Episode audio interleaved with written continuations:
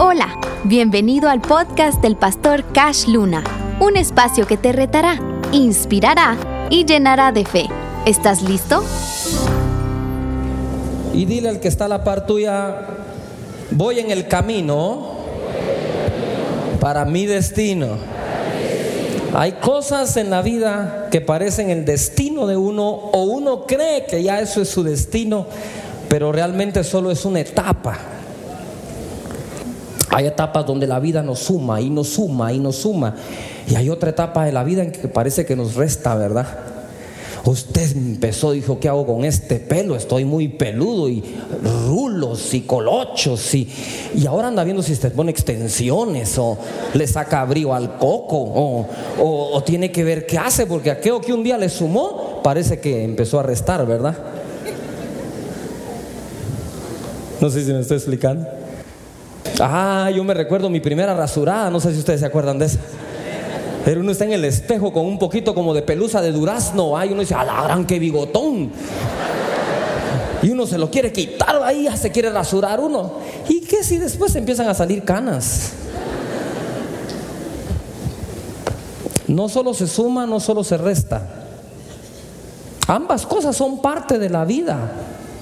Mire lo que enseñó Jesús en Juan capítulo 16, verso 33. Estas cosas os he hablado para que en mí tengáis paz. ¿Qué cosas? Las del 32 dicen así. He aquí la hora viene y ha venido ya en que seréis esparcidos cada uno por su lado y me dejaréis solo. Mire lo que Jesús está hablando. Me dejaréis solo, dice. Mas no estoy solo, porque el Padre está ¿está o no está solo? Porque está diciendo que lo van a dejar solo. Y después dice, pero no estoy solo. Y entonces yo le diría a Jesús, ¿en qué quedamos? Pues explícame, ¿estás o no estás solo? En relación a todos ustedes me hubiera dicho el Señor, me voy a quedar solo. Pero verdaderamente solo no estoy porque mi Padre está conmigo. Yo quisiera que usted medite en esa escritura un poco. Porque a veces nos sentimos solos porque el hijo ya no nos llama, porque los padres no nos ponen atención, porque los amigos que tenían, teníamos nos abandonan. Pero realmente estamos solos o el Padre está con nosotros. Bueno, Jesús está diciendo, tuve un momento en la vida en que todo el mundo me acompañaba y viene un momento en mi vida en que nadie me va a acompañar, pero mi Padre va a estar conmigo. Entonces uno no tiene que ver lo que pierde, tiene que ver lo que uno sigue teniendo en la vida. Jesús se pudo haber puesto negativo en ese momento y decir, ahora sí me quedé solo. Sin embargo, se concentra en lo que sí tiene y dice, aunque no los voy a tener a ustedes en esta hora, voy a tener a mi Padre conmigo. Entonces nos sirve de consuelo.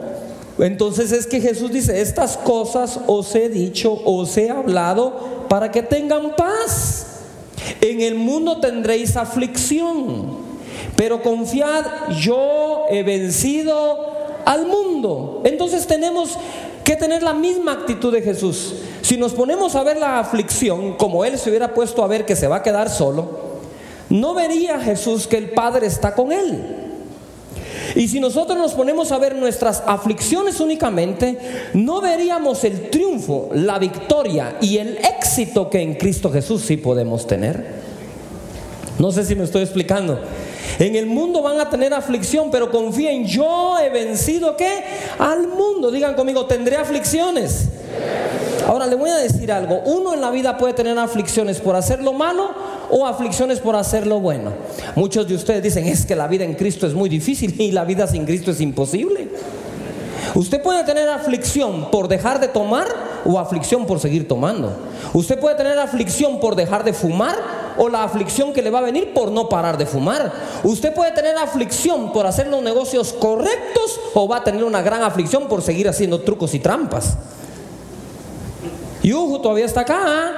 Mire, Señor, usted va a tener aflicción por decir la verdad o va a tener muchas aflicciones por seguir mintiendo. Usted va a tener aflicción por dejar a la amante o va a tener muchas aflicciones por tener dos. Dios lo bendiga con dos suegras al mismo tiempo. ¿Todavía está acá? Señores, aflicciones vamos a tener. Solo es cuestión de elegir por qué las vamos a tener. Los inteligentes hemos escogido ser afligidos por hacer lo bueno. Entonces la gente cree que en Cristo Jesús no hay aflicciones. Hacer lo bueno trae aflicción, pero hacer lo malo no solo trae aflicción, nos lleva al infierno.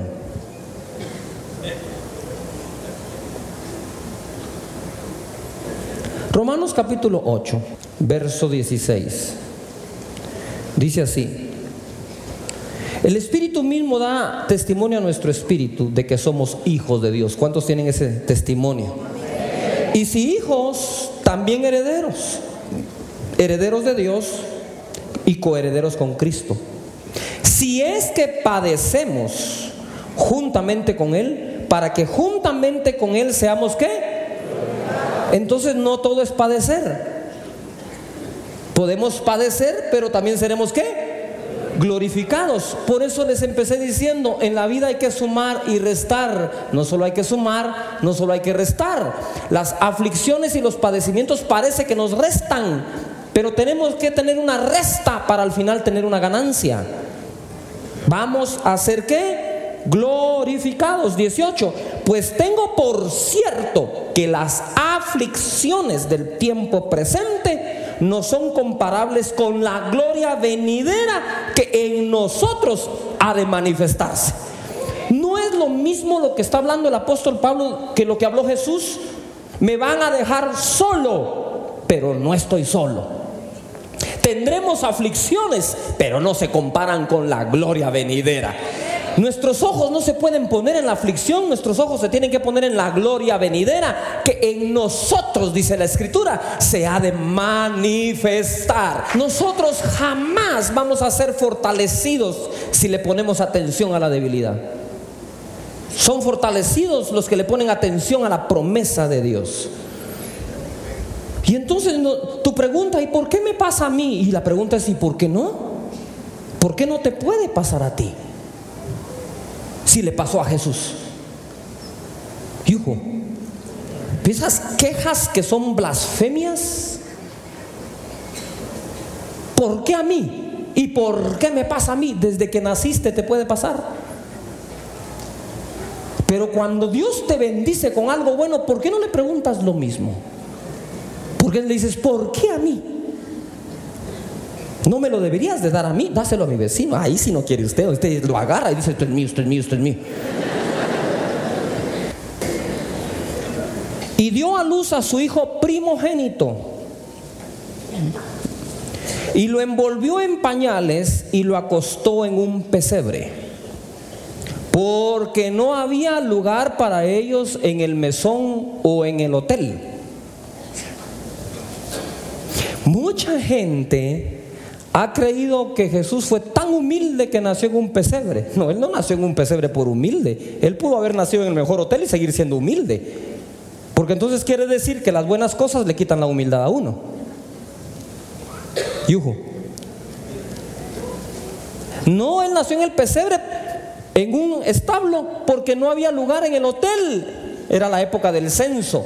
Y cuando llegaron José y María, y ya no habían habitaciones, ¿me estoy explicando? Y entonces le dijo José a María, me imagino yo, mira María, no hay lugar en el hotel, solo hay un establo por ahí, un pesebre. María estaba a punto de dar a luz. No había tiempo de andar buscando otro hotel, no había, estaba lleno, la ciudad estaba totalmente llena. Y Jesús nació en el pesebre. Pero Jesús no fue destinado al pesebre, Jesús fue destinado al trono a la derecha del Padre. Ese es el lugar de Jesús, la derecha del Padre. El pesebre no tuvo otra, nació allí. Y lo que quiero decirte con esto es que hay épocas en nuestra vida que son épocas de pesebre. No nos queda otra, pero no quiere decir que eso es lo que Dios quiere para nosotros. ¿Cuántos de ustedes cuando nacieron sus hijos hubieran querido un mejor hospital y cuando empezaron a estudiar un mejor colegio? Y lo pusimos donde pudimos. Pero no quiere decir que eran nuestros deseos ni nuestra voluntad como tal. Es lo que nos queda, ¿verdad? como decimos aquí en Guatemala, ¿y qué nos queda? Jesús nació en el pesebre, no porque fuera su destino, y no iba a ser más humilde el niño ni sabía dónde estaba naciendo. No sé si me estoy explicando. El niño nació ahí y no dijo, ay, qué humilde soy aquí en el pesebre. O María, imagínense a María, qué clase de madre, te voy a poner un pesebre para que aprendas desde el día en que naciste a ser humilde. ¿Qué clase de madre sería María? Si usted hubiera sido María y sabe que en su vientre viene el Hijo de Dios, creador del universo, rey de reyes, ¿dónde lo pone? ¿Cómo lo trataría usted? Dice, ah, es Jesús, ah, este tiene que ser el más humilde, así que vámonos al potrero, ahí que nazca. Tráigame un asno por aquí, un buey por aquí, unas ovejas, que esto huela horrible. Así se va acostumbrando el niño a ser humilde porque para eso nació. Señores, esa es una muy mala interpretación de la voluntad de Dios y de las escrituras, porque está clara. Dice, porque no se encontró lugar en el mesón. De una vez la escritura lo dejó claro. No necesita revelación, necesitamos leer mejor. ¿Todavía están acá? Mira pues, si usted dice que María lo puso ahí para que fuera humilde, entonces usted es mejor madre que María. Porque usted no lo haría. Y no creo que haya una mujer aquí, ni de las que me están viendo por televisión, que pueda ser mejor madre de lo que María fue para Jesús, el Hijo de Dios. Entonces, ¿qué ocurre? Si desde allí interpretamos mal, ¿cómo interpretamos nuestra vida? Yo nací para maceta, pónganme en cualquier corredor.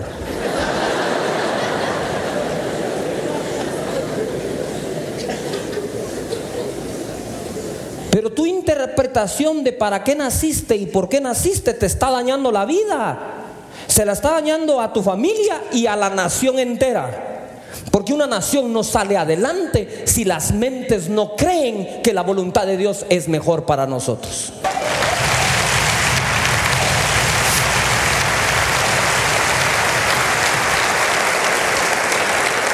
Me tocó el privilegio y el honor de hablar hace unas elecciones atrás ah, y estaban los candidatos a la presidencia de nuestro país. Y me recuerdo que entre las palabras que Dios me dio a decir fue, ustedes no tienen la culpa de todo lo que le pasa al país, nosotros también somos culpables los ciudadanos. Y cerré diciéndoles, si no cambiamos nuestro sistema de creencias, tampoco vamos a sacar la pobreza de un país. Porque si seguimos creyendo que ser pobre es ser bueno, ¿para qué trabajar? Creemos que ser pobre es sinónimo de ser humilde. Y yo conozco gente muy rica, humilde, y gente pobre, bien orgullosa. ¿Cuántos conocen alguno? Señores, la humildad se lleva en el corazón, no en la billetera. Jesús ha sido el ser más humilde y es el rey de reyes y señor de señores. ¿Verdad? Algunos dicen Jesús. Pongan atención. Jesús no tuvo propiedad aquí en la tierra, no tuvo propiedad, es el dueño de toda la tierra. No necesitaba ser dueño de la casa, aunque tenía una. ¿Ven cómo? Por un lado usted dice, Dios es el dueño de todo lo que existe, de la, de la tierra y del cielo y de todo lo que en ella hay, del oro y la plata. Pero Jesús no tuvo nada. Y si no tuvo nada, porque es el dueño de todo. ¿En qué quedamos al fin? ¿Es el dueño de todo o no es el dueño? Entonces, ¿qué tuvo? Todo.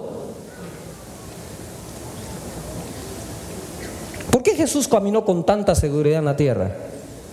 Porque sabía quién era y sabía qué tenía y sabía quién estaba con él. No hay cosa que te dé más seguridad para caminar sobre la tierra que saber quién eres en Cristo Jesús, qué tienes en Cristo Jesús y quién te acompaña mientras estás en la tierra.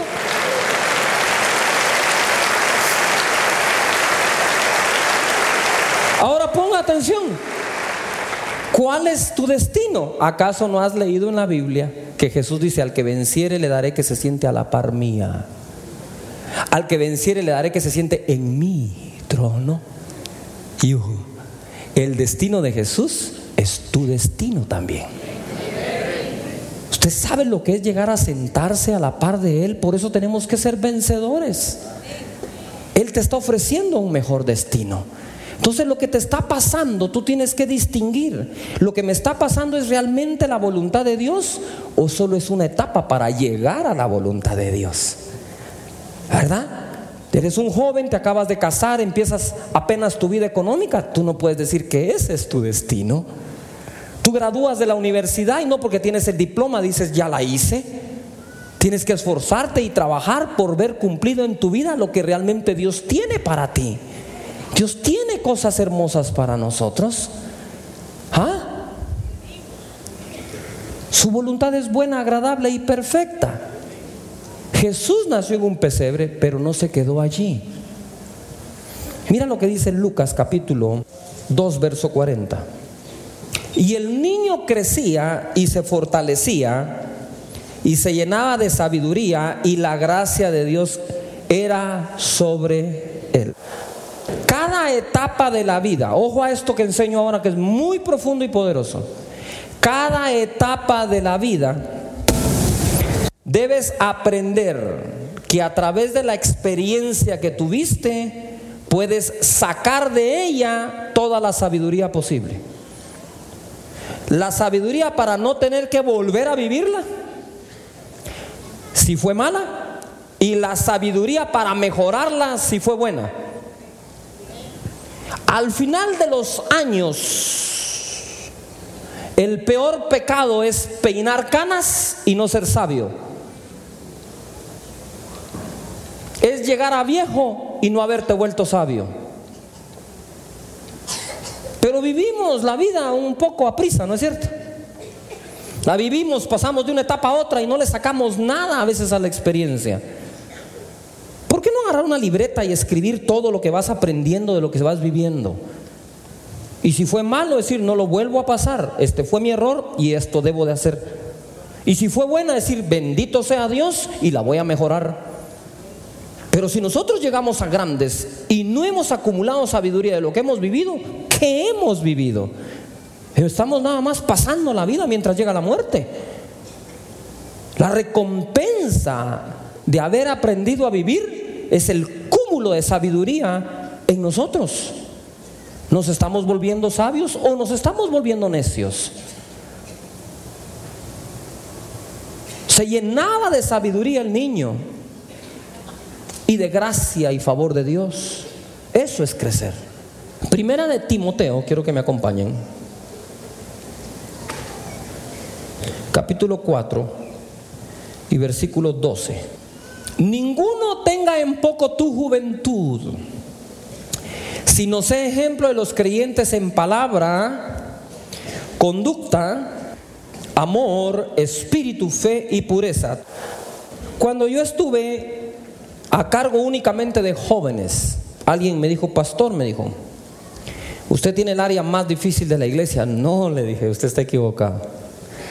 Yo tengo la mejor área de la iglesia. No hay mejor cosa que agarrar a alguien sin experiencia y volverlo un buen experto. No hay mejor cosa que agarrar a alguien sin prejuicios y sembrar una palabra en su mente adecuada. No hay mejor cosa que agarrar a alguien que no tiene recursos y enseñarle a confiar en Dios. Señores, la Biblia dice que el joven es el ejemplo de la iglesia. ¿O no dice ahí? Ustedes los jóvenes sean ejemplo, dice. Ahora ponga atención, joven. Debes de tener palabra, debes de tener conducta, debes de tener pureza y debes de tener una buena vida espiritual. De joven se puede, es mentira del diablo que no se puede. Ahora, quiero tomar la palabra juventud un poco más allá. La palabra juventud en el original también significa principios primeros tiempos. Por ejemplo, nadie tenga poco tu juventud se refiere también a un matrimonio que comienza, aunque se hayan casado a los 38 años. Un negocio que comenzaste a los 40 años, nadie tenga en poco la juventud o el inicio de tu carrera como empresario, pero sé ejemplo. Juventud no solo se refiere a una edad aquí, juventud se refiere a todos los comienzos. Cuando tú empiezas tu vida en Cristo Jesús, Recibiste a Jesús a los 45 años de edad y empiezas tus primeros pasos a dar en Cristo Jesús. Nadie tenga en poco tus primeros pasos, pero sé ejemplo que desde el principio se puede ser un buen cristiano, una, una persona correcta. ¿Estás de acuerdo conmigo? Ahora ojo a lo que sigue. Entre tanto que voy, ocúpate si uno quiere ser ejemplo en los comienzos, uno debe de ocuparse. Uno debe, no pasar el día pues, a ver qué hago a las 9, a ver qué hago a las 11, a ver cómo me va en la tarde. Uno tiene que tener una agenda, uno tiene que tener escrito lo que va a hacer. El mismo Señor Jesús en cuanto a lo que hacía decía, escrito está. Tenía una agenda escrita Jesús. ¿Por qué no vamos a tener una nosotros? Está escrito. Tú tienes que con tu vida la, tienes que llevar así. Escribe lo que harás y di escrito está y hazlo. Trabaja tu plan del día, di escrito está, a las 11 yo voy a hacer esto, me voy a ocupar, no voy a pasar el tiempo tan solo, dice, ocúpate en la lectura, la exhortación y la enseñanza, en todas las cosas correctas, ocúpate, no descuides lo que ya tienes. Nos ocupamos en cosas, pero no debemos descuidar lo que tienes. Dice, no descuides el don que hay en ti, que te fue dado mediante la profecía o profecía con la imposición de las manos del presbiterio. 15. Ocúpate de estas cosas, permanece en ellas para que tu aprovechamiento sea manifiesto a todos. Tener una vida donde los demás no se benefician de eso, ¿qué clase de vida es? Jesús, volvamos al principio. Viene la hora en que me dejarán solo. Pero cuando estaban con Él le sacaron todo el provecho posible o no?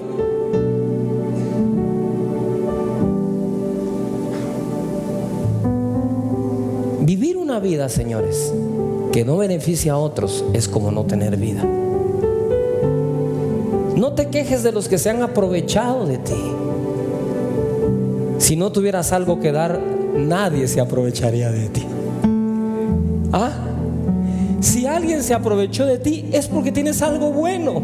Peor es ser el aprovechado que no tiene algo bueno. ¿Me estoy explicando acá? El apóstol Pablo le recomienda a Timoteo para que tu aprovechamiento o el aprovechamiento de lo que haces sea manifiesto a todos. Vive una vida ¿ah? de tal manera de que alguien saque provecho de ti.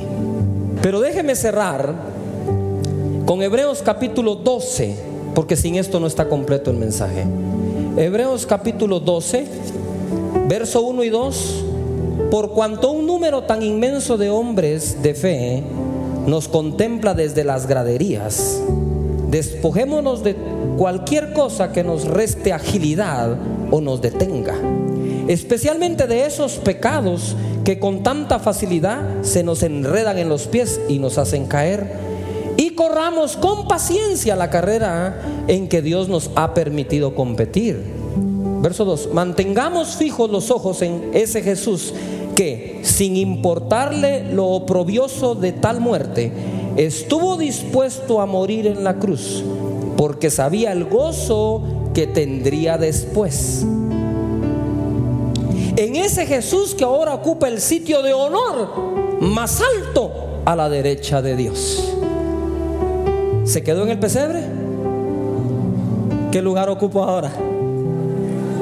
El lugar de más alto honor a la derecha de su Padre. Señores, lo que están viviendo no es su destino, solo es el camino. Aprendan a ver las cosas como son lo que estás viviendo, si es una aflicción o una prueba, es momentánea que no se compara con la gloria venidera que sobre ti se va a manifestar.